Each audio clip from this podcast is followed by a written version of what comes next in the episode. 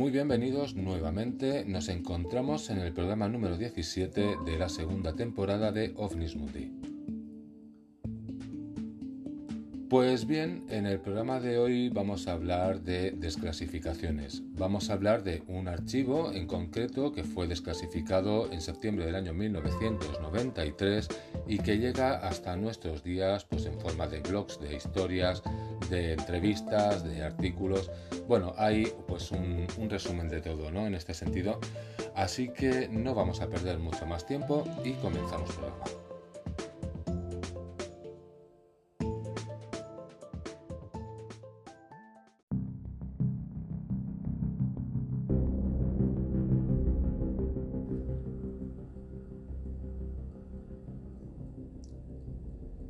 Podría haber sido un día cualquiera de un año cualquiera, pero para nuestro protagonista eso no fue así.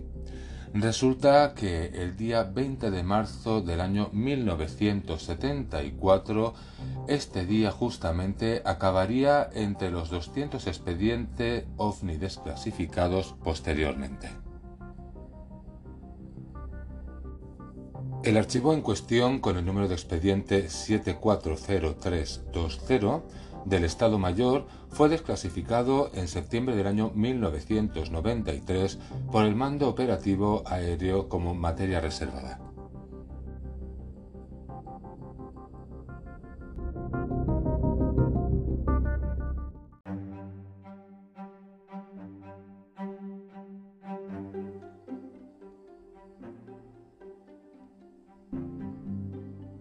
Esta historia llega hasta nuestros días no solamente en forma de archivo desclasificado, que como os he comentado fue desclasificado en septiembre del año 1993, sino que posteriormente, es decir, años después, eh, se le realizó una entrevista, también hay un blog por aquí que anda por internet y también hay varios artículos. Bueno, pues no solamente eso, porque también podríamos encontrar artículos de la misma fecha en que sucedió e incluso 24 horas después de lo que había sucedido, eh, entre 24 y 48 horas, eh, también hay pues una entrevista en televisión española.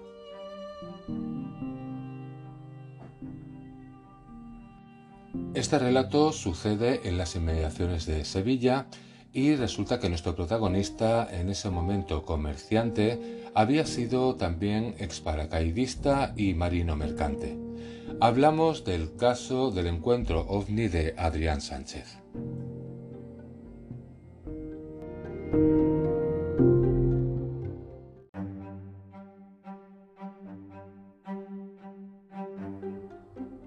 Este caso fue el prólogo tras los flaps del año 1950, 1968 y 1969. Pues el último caso, el del año 1974, se encontraba ya casi a las puertas de la, de la finalización de la dictadura franquista. A este caso se le añadirían posteriormente otros casos, como el de Maximiliano Iglesias en Salamanca, Cristóbal Muñoz en Cádiz, Julián Sesmeno en Málaga y Demetrio Carrascosa en la zona de Cuenca. Centrándonos en el caso de Adrián Sánchez, sería casi 40 años después, el 26 de diciembre de 2012, cuando concedería una entrevista a Francisco Contreras Gil y contaría parte de lo que no se había contado hasta ese momento de esa historia.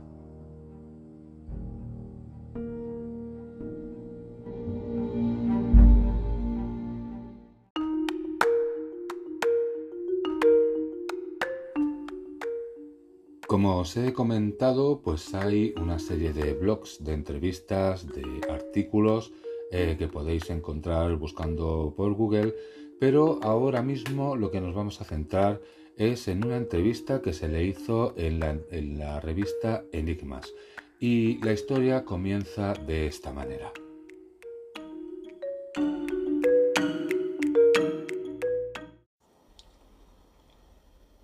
Fue una casualidad. Trabajaba por Andalucía y Extremadura como comerciante.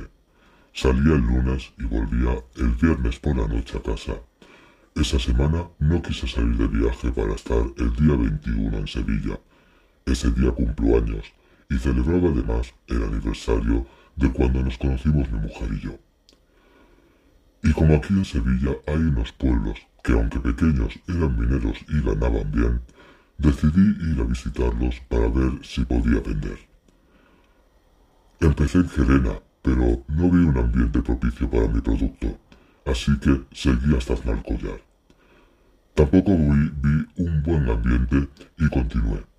Allí me indicaron que había una carretera que me llevaba hasta Castillo de las Guardas y continué mi camino por ella. Cuando llegué a la altura del kilómetro 5, vi una cosa grande que me pasó por delante. Nunca lo olvidaré. Estaba escuchando Radio Nacional de España. Eran las 11 de la mañana y estaban dando la noticia de un accidente ferroviario en el norte. Justo en ese momento fue cuando ocurrió. Vi algo muy grande que me pasó por delante, descendiendo. Pude ver que aquello tenía un volumen muy grande, pero fui incapaz de saber qué era hasta el punto que pensé que se trataba de un avión estrellado.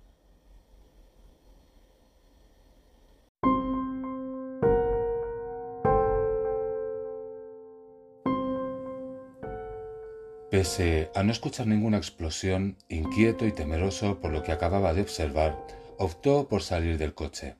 Caminó unos metros y alcanzó un escorzo con el único afán de saber qué había pasado tal y como recordaba nervioso ante la grabadora.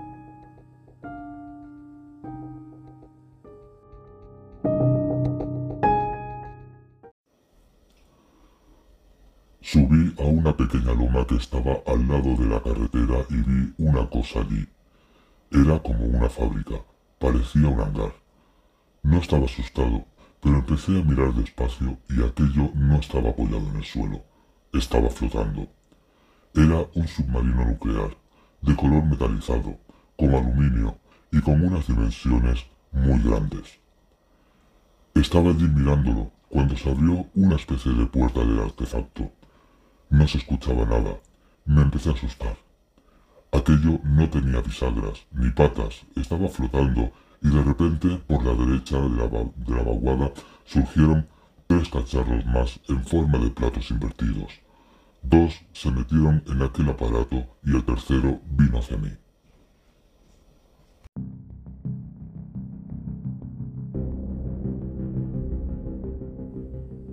Fueron momentos de desconcierto en los que, movido por el pánico, salió corriendo, se introdujo en sus dos caballos y aceleró a fondo mientras uno de los objetos en forma de yo-yo una especie de puntas en su parte alta y baja y alrededor de 7 metros de ancho por 4 de alto, sigilosamente se abalanzó sobre él.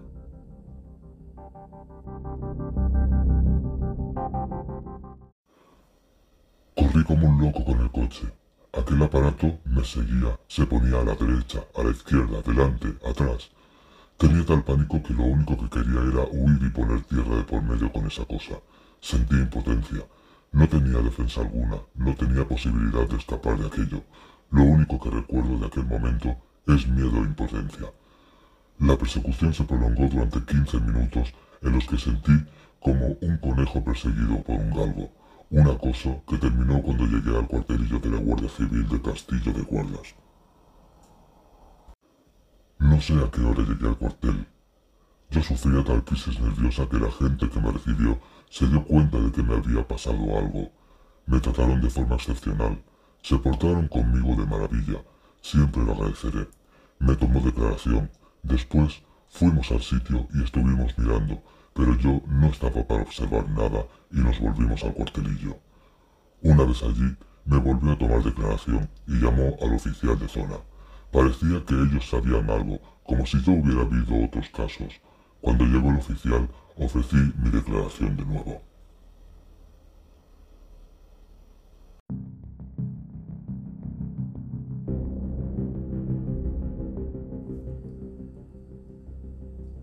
El calvario de Adrián Sánchez no había hecho más que empezar. Horas más tarde, tras tres declaraciones en la inspección y el terreno, Adrián Sánchez fue trasladado desde el puesto de la Benemérita del Castillo de las Guardas a Sevilla, más concretamente a la, Capitanía General, y allí comenzó la investigación militar oficial.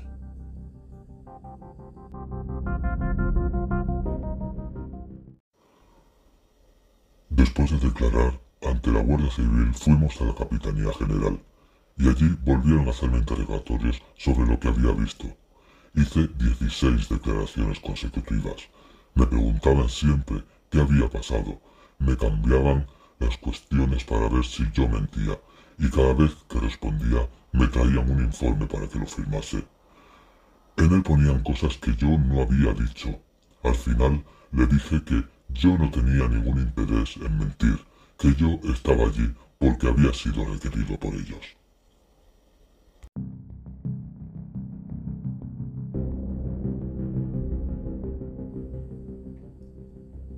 Adrián no solamente fue interrogado, los propios militares inspeccionaron el dos caballos y descubrieron algo insólito. Fuera lo que fuese con lo que se había topado, Adrián Sánchez en carretera había electrizado el automóvil.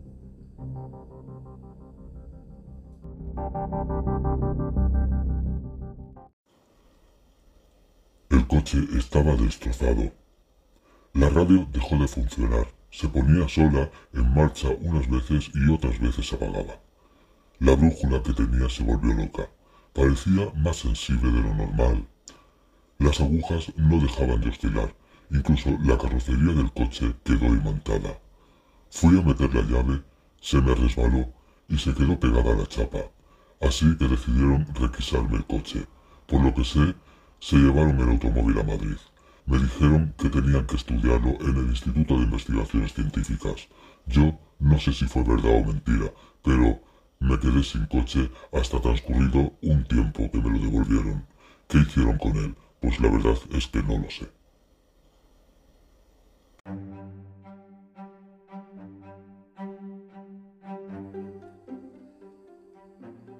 Tan solo 48 horas más tarde la experiencia se filtraba en los medios de comunicación. Primero publicó la noticia el diario ABC, en su edición para Andalucía, bajo el titular Un viajante sevillano perseguido por un ovni, y después otros muchos como El Correo de Andalucía. Tras las informaciones de la prensa del mundo de los ovnis, aparecería por primera vez en la pequeña pantalla. El suceso era difundido el día 22 en el telediario 3 para al día siguiente ser entrevistado por el mismo espacio. Y el día 25 del programa Todo es posible en domingo, donde Adrián Sánchez explicó al ilustre periodista Tico Medina todos los detalles de su encuentro, además de denunciar, tras días de auténtico calvario gubernamental y militar, las presiones que estaba sufriendo, una situación que no le trajo ningún beneficio.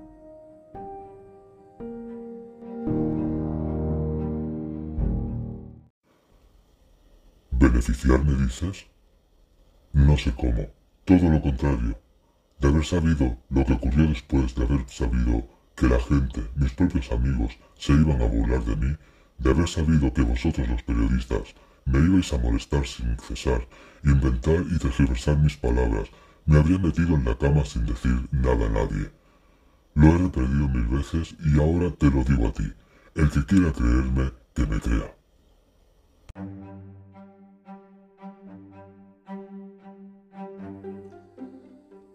Lo que nunca se contó ni imaginaba la sociedad es que Adrián Sánchez era el protagonista de una investigación oficial realizada en la Segunda Región Aérea del Ejército del Aire.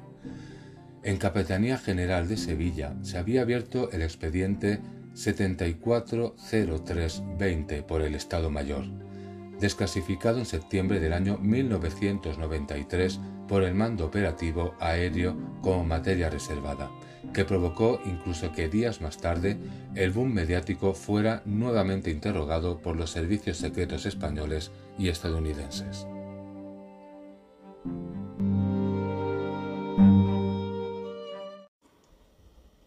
En mi casa se presentaron varios militares con las trinchas puestas, un oficial de aviación con dos soldados para saber qué había ocurrido, para saber más detalles.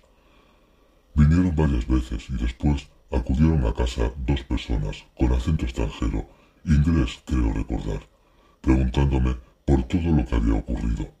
Me dijeron que estaban muy interesados en saber qué había pasado.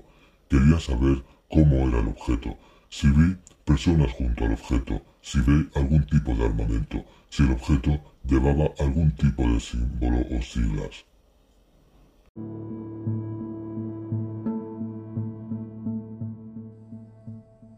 Tras casi 40 años de silencio, Adrián Sánchez recordó con la misma fuerza y honestidad aquel encuentro con lo desconocido.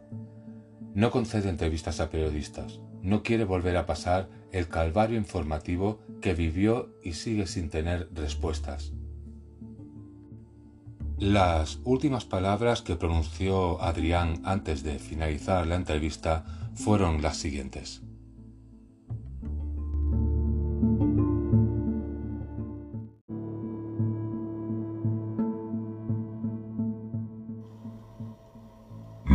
Te digo es que lo que yo vi y me persiguió no era de aquí. Aquello tenía una tecnología que todavía hoy, en el siglo XXI, no tenemos. Aquello tenía una tecnología que no era de este mundo.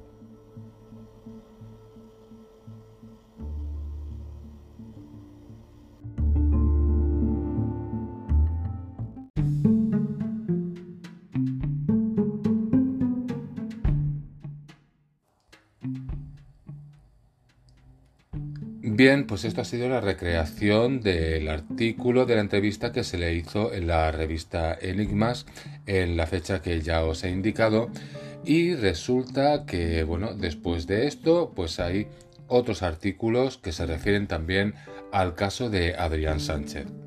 Pues según en los que miremos, eh, algunos son calcamonías, es decir, normalmente en los periódicos los artículos que se han hecho son calcamonías, son copia-pega unos de otros, pero luego hay pues otros artículos los cuales, eh, bueno, pues eh, en uno de ellos, que es el que vamos a comentar ahora, se hace una especie como de, no sé si llamarlo crítica, es decir, eh, se aportan pues unas cuestiones que en teoría no salen, y bueno, y eso hace que se ponga un poquito en duda lo que, lo que estaba contando.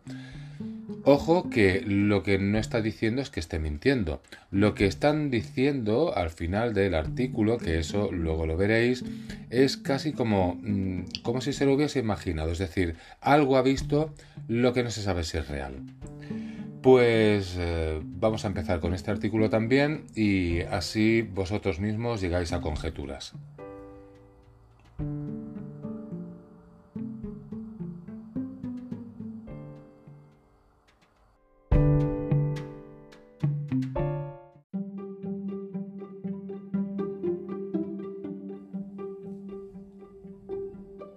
El siguiente artículo que vamos a leer va a ser uno que publicó el Ojo Crítico.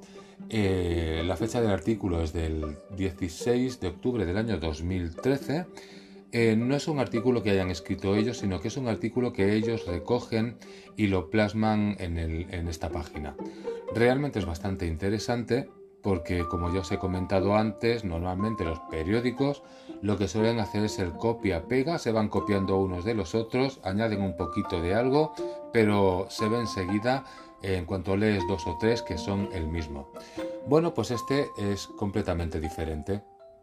La verdad que es, em, bueno, es una característica del ojo crítico que suele poner pues artículos muy interesantes.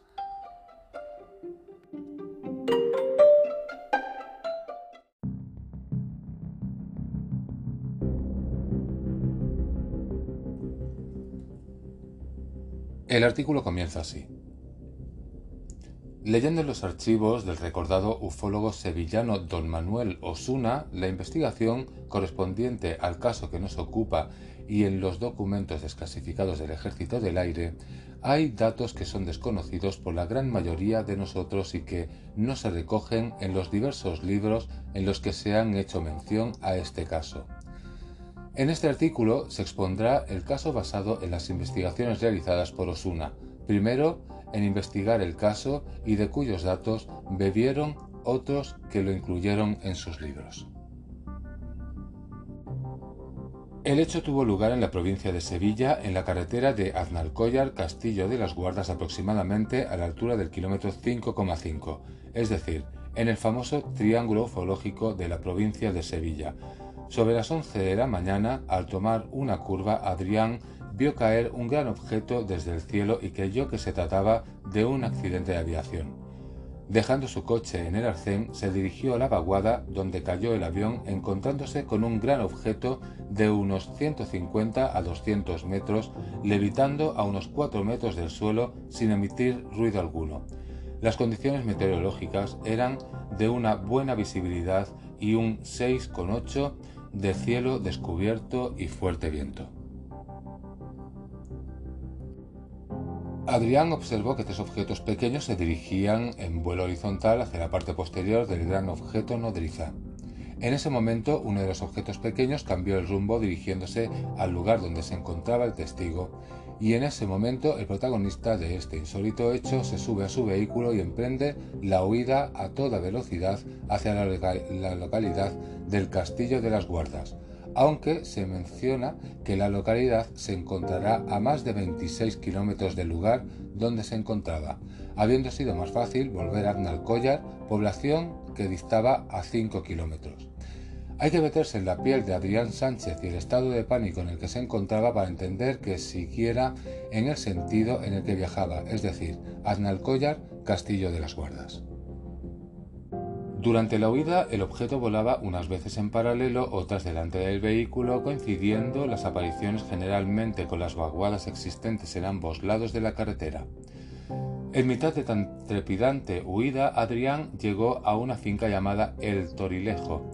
Tocó repetidamente el claxon, pero nadie respondió, por lo que continuó su marcha hacia el castillo. A cinco kilómetros del castillo de las guardas se detuvo en una finca, Villa, Rosalía, donde tuvo que ser atendido por Miguel Mayol, propietario de la misma. Una vez atendido y acompañado por un trabajador de la finca, se dirigió al castillo de las guardas para dar parte del incidente a la Guardia Civil. En este trayecto, Adrián Sánchez llamó la atención de su acompañante sobre la presencia de un ovni, pero resultó ser un caserío. Una vez denunciado el caso en el cuartel de la Guardia Civil y vuelto a tranquilizar del ataque de nervios, solicitó ser acompañado para volver a Sevilla.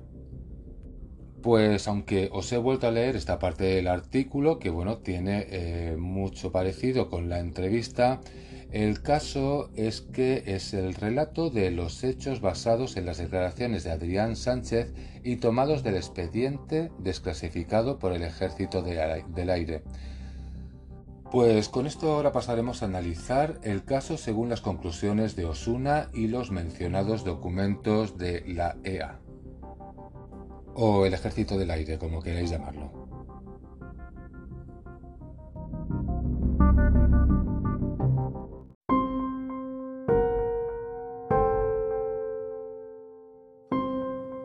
Ahora vamos a hablar de varios puntos eh, que según eh, la EA eh, hace constar en el archivo desclasificado.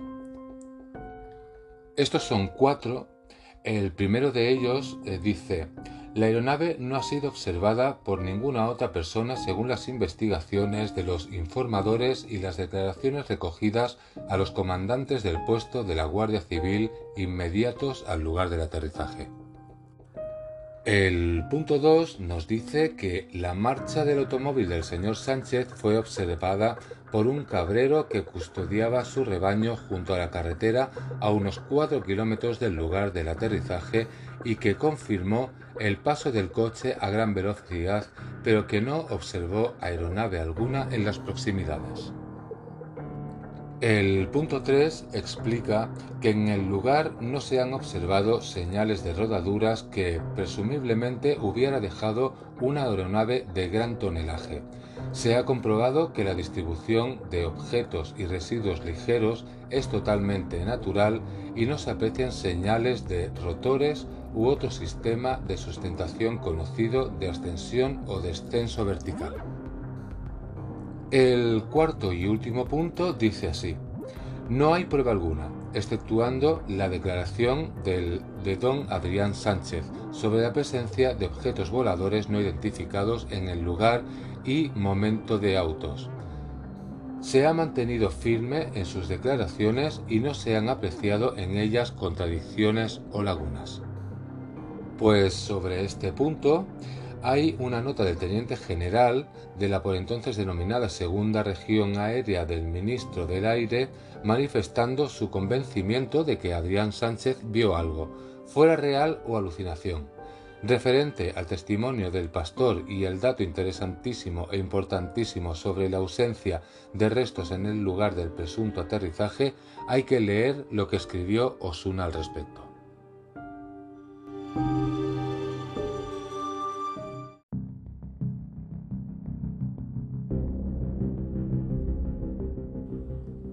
Haciendo un repaso de lo que hemos hablado, eh, la primera parte de este artículo ha hablado sobre la versión que explicó Adrián Sánchez en lo que fue el expediente. Después, la segunda parte fue las conclusiones según la EA. Y ahora nos vamos a la tercera parte, que son las conclusiones de Manuel Osuna. Esta parte la tituló Crítica a las posibles huellas.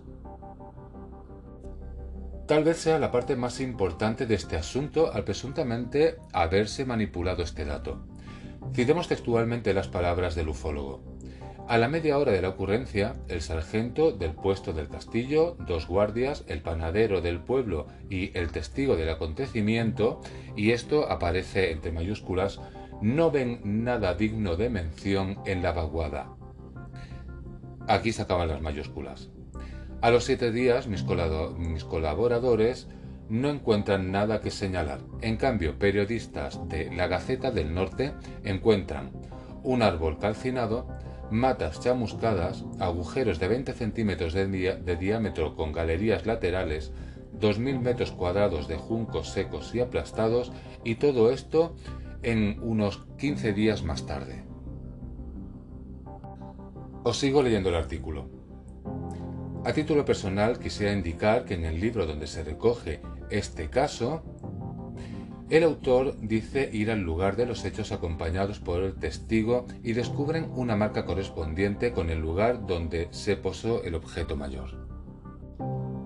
Al parecer, y siempre según datos del mencionado libro, eso parece desarrollarse al año del avistamiento.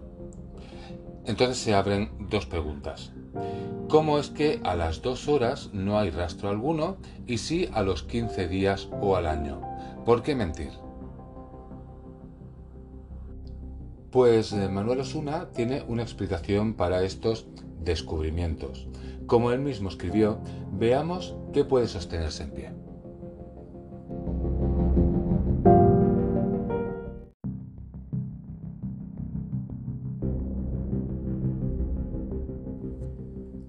Bien, pues en esta parte se refiere a los puntos que, de los que habló eh, la Gaceta, ¿no?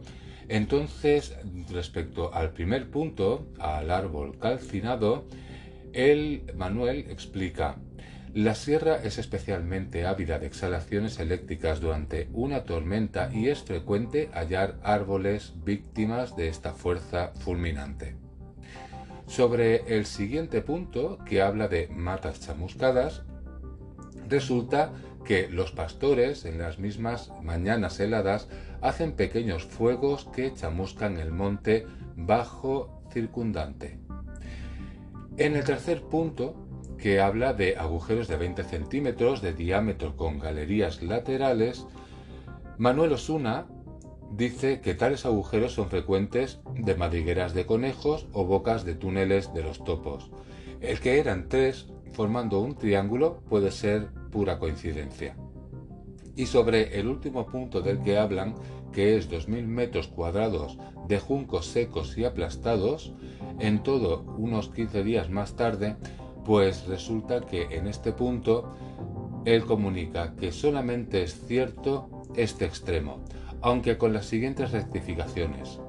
No son juncos, sino finos junquillos pueden estar secos por la anterior y gran sequía padecida. Bueno, pues seguramente en ese año pues había habido una sequía. En el otro punto es que no es correcta la mesuración de superficie, como puede verse en el plano que incluimos en la vaguada. Bueno, aquí en teoría debería aparecer un plano, pero ni aparece en el artículo y aunque estuviese pues yo no os lo podría mostrar porque esto no es imagen, es solamente sonido. Bueno, pues sigo. Eh, los junquillos solo existen en la margen izquierda de la corriente de agua y solo en forma de macetones aislados. Pues bien, la nave a 7 u 8 metros de altura, recordemos que según la versión del testigo en el informe militar era de 4 metros, estuvo sobre la pared derecha de la cobertura natural. Sin embargo, su fuerza de suspensión pudo inferir sobre los junquillos secos, aplastándolos y peinándolos en sentido perpendicular a la dirección de la corriente del aire del agua, perdón, que los hubiera peinado en el mismo sentido de su curso.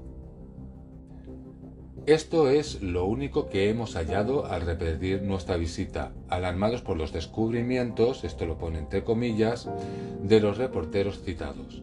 Pero es disculpable, bueno, esto ya casi es, no, no sé si os lo tendría que decir, bueno, esto es casi como insultándolos. Son gente urbana y no saben nada de rayos, serranos, conejos, topos, ciércadas, etc referente a la búsqueda de huellas en el lugar donde se posó el objeto en los escritos de Manuel Osuna, leemos. La guardia que se adentró en la vaguada, en la vaguada hangar de emergencia permanece el día en casa con vómitos. El panadero, que dicen haber tomado un tallo de junco a guisa de cigarro, cae también en cama con fuertes dolores de cabeza. Leído esto, podemos pensar en un campo electromagnético en la zona. Osuna hace unas apreciaciones muy interesantes en cuanto a las dimensiones del objeto. Sigamos leyendo parte de su informe, como siempre trasladado literalmente. La nave nodriza se mantenía suspendida a unos 6 o 7 metros del suelo, recordemos 4 según la otra versión, y tendría hasta unos 250 metros de longitud, que Adrián recortó a 150-200 metros en sus declaraciones a la prensa. En nuestra opinión, si la nave estaba situada o encajada en el fondo mismo de la vaguada y la altura señalada era imposible, esa longitud no hubiera cabido. Pero nos dijo el sargento que la nave se suspendió sobre la ladera derecha de la vaguada, dejando su popa exactamente sobre un rellano de macetilla. Entonces si la nave podía tener los metros que quisiera, o bien don Adrián no podía haberlo apreciado directamente, ya que él mismo nos dijo que no alcanzaba a ver su proa, tapada por la loma izquierda del final de la vaguada. Finalmente, en lo referente al pastor que vio pasar el vehículo pero no observó nada extraño, Osuna opina lo siguiente. Un solo pastor ve pasar el auto en huida, pero no ve el objeto persecutor. Conocida la hipótesis del sargento, la hipótesis es que el testigo no hacía comedia según la experiencia de 30 años de servicio en la Benemérita, esto no puede extrañar. Tenía que estar el pastor en el punto más bajo de una de las cañadas. Definitivamente, y leídos todos los datos y testimonios, no cabe pensar otra cosa que efectivamente Adrián Sánchez fue perseguido por algo en aquella mañana de marzo de 1974. Pues después de haberos leído todo esto, el artículo acaba de la siguiente manera. Indudablemente, poner en riesgo su vida para montar una historia falsa, lo único que parece ser falso son las huellas encontradas en el lugar, y estar a, a punto de matarse en una curva no creo que sea muy factible, sobre todo teniendo en cuenta los testimonios del cabrero que vio pasar el vehículo a toda velocidad y del sargento de la Guardia Civil que tras examinar la carretera vio restos de frenadas y derrapes en las curvas.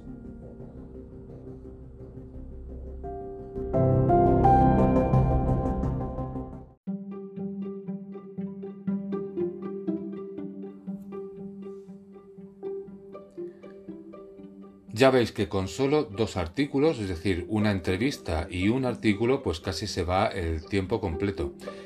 Eso que no os he querido leer el blog de Moisés y Claudia, que ahí Adrián eh, explica pues toda la historia realmente extendida, es decir, es bastante larga, no habría dado tiempo ni siquiera con la media hora para poder meter nada más.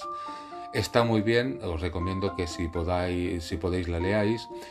Y bueno, también pues nos hemos quedado en el tintero pues con el artículo que hubo de ABC y otro artículo, pues el cual ni siquiera voy a mencionar porque realmente eh, no lo voy a mencionar siquiera. Ese, ese no os lo voy a mencionar. Em, bueno, pues lo único que me queda deciros en este sentido, porque habiendo visto pues que se aportan unas pruebas, ¿no? Por parte, por parte del, ojo crítico, eh, bueno, del artículo que ellos publican, que es eh, que lo publica el ojo crítico, se quedan algunas cosas en el tintero porque a mí, por lo menos yo me quedo con eso, es que nadie me aclara qué ocurre con el vehículo. Es decir, eh, bueno, pues se van echando pruebas para atrás poco a poco, ¿no? Se van dando una explicación a cada cosa que se ha ido encontrando. Sí que es cierto que es muy raro que las pruebas aparezcan a los 15 días o incluso al año, cosa que yo no veo normal. Y bueno, y eso pues va descartando las pruebas y le va haciendo pues eh, más o menos eh, lo que puede ser cada cosa. Se quedan, como ya os he dicho, una parte en el tintero que resulta, por ejemplo, el coche que se llevan, es decir, el coche que se llevan, que se lo quitan a Adrián Sánchez, que está completamente imantado, eh, de ahí no hay explicación ninguna. Eh, bueno, eh, es un, punto más de que se queda ahí en el aire y que seguramente en algún momento nos acabaremos enterando de, de qué es esa prueba. Pues vamos ya al trayecto final del programa.